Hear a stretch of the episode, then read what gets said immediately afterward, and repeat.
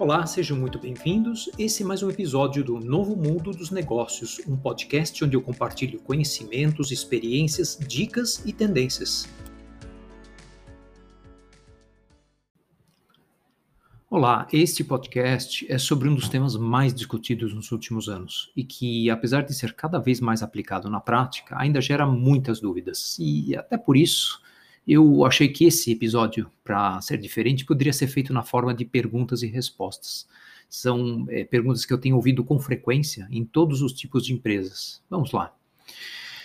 O que é business agility?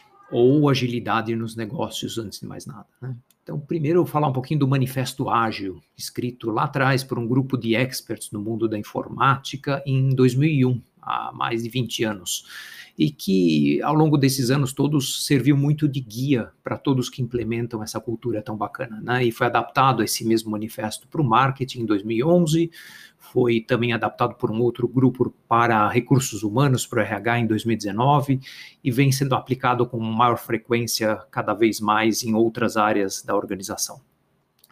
O Business Agility, ou Agile, na verdade, é uma, um modelo de cultura. E muita gente fala, não, é um processo, são ferramentas. Claro, existem processos e ferramentas, mas principalmente é um modelo de cultura organizacional, que tem uma série de princípios e valores que pautam e norteiam essa aplicação prática do Agile. Né?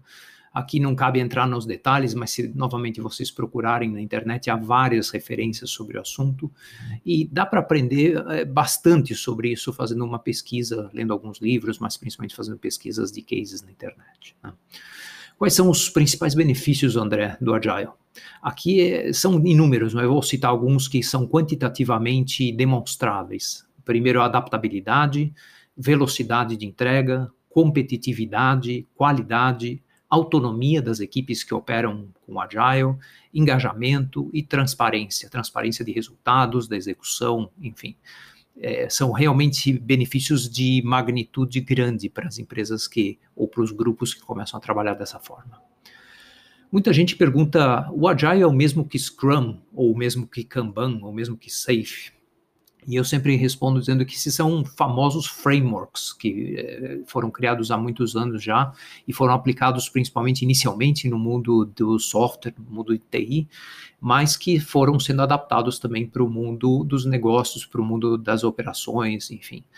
É, e esses frameworks são ferramentas, são ferramentas, e como toda ferramenta, ela é útil para uma certa ocasião, para um certo contexto, para uma certa necessidade, não são aplicáveis em todas as situações.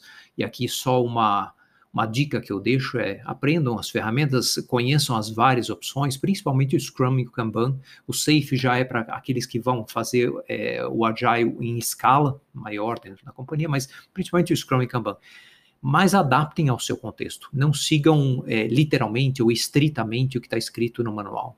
Aliás, o, o, Scrum também já recentemente reemitiu é, a sua guia, o guia do Scrum, é, já mais adaptado, mais flexível, porque se entende que ele está sendo adaptado fora do mundo de TI e de software e de uma forma mais flexível.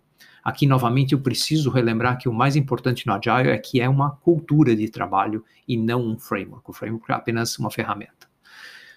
Pergunta que fazem é o que eu preciso para poder aplicar a cultura Agile na minha empresa? Bom, é, acho que alguns critérios que a gente meio que já falou são adaptabilidade, autonomia é muito importante, ou seja, baixas interdependências entre áreas, entre pessoas, porque se você está numa área que depende de muitas outras para realizar o seu trabalho, fica mais difícil ter a tal da autonomia ou até da adaptabilidade, né? É importante ter confiança, ou seja, segurança psicológica para poder tomar certas decisões naquela equipe, até para errar, Aliás, esse é um ponto importante, essa abertura para testar, errar, aprender e adaptar-se rapidamente, de uma forma iterativa, né? É, é, muito importante. E o último ponto, e talvez um dos mais importantes, é nessa forma iterativa de trabalho, ter frequentemente inputs e feedback do cliente, do cliente, do consumidor, de quem é, for o receptor daquele serviço, daquele produto que você está desenvolvendo naquela equipe. Chamemos de produto ou de serviço. Né? Então, essa questão do feedback frequente ao longo do caminho é fundamental. Então, é isso que se precisa para aplicar a cultura Agile. Se você tem alguns desses atributos, de preferência todos em um certo grau, você pode, em sua equipe, tentar é, aprender sobre Agile e aplicar o Agile. Em que áreas da empresa eu posso aplicar o Agile? É, a resposta é praticamente todas, em que esses princípios que eu mencionei há pouco sejam viáveis. Usualmente são áreas como marketing, inovação, recursos humanos, eu já vi em operações, em vendas, até relações públicas, finanças estratégia na área de planejamento, enfim, sempre que tiver aqueles atributos. Aliás, falando estratégia, como é que a gente aplica o Agile no, plan, no planejamento estratégico de uma companhia? Inclusive, estou discutindo isso agora com um cliente. Né? É, a gente pensa, enfim, que estratégia é sempre importante. A gente deveria ter claro isso. Tem muita gente que pergunta: estratégia nos dias de hoje, mundo VUCA, mundo BUNNY, mundo volátil que nós estamos vivendo, precisamos fazer estratégia? Com certeza. A diferença é que a estratégia ágil que se requer hoje, ela pode ser feita de uma forma mais leve e mais rápida.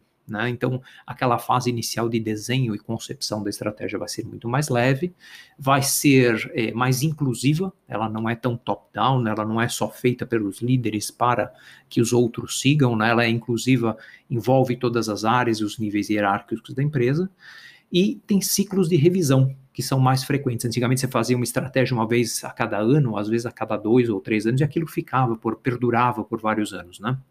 A estratégia Agile é um modelo que precisa de revisões frequentes.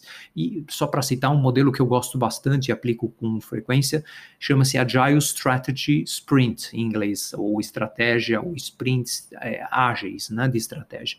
Que basicamente são isso: uma, um estabelecimento inicial simples, leve, rápido, é, de um direcionamento estratégico para a companhia, para as várias áreas, e depois revisões que podem ser mensais ou trimestrais nas próprias equipes, orientadas às vezes por OKRs, a gente vai falar de OKRs em outro podcast, mas com essa capacidade das próprias equipes terem essa revisão e essa adaptabilidade no que foi desenhado no sprint inicial de estratégia.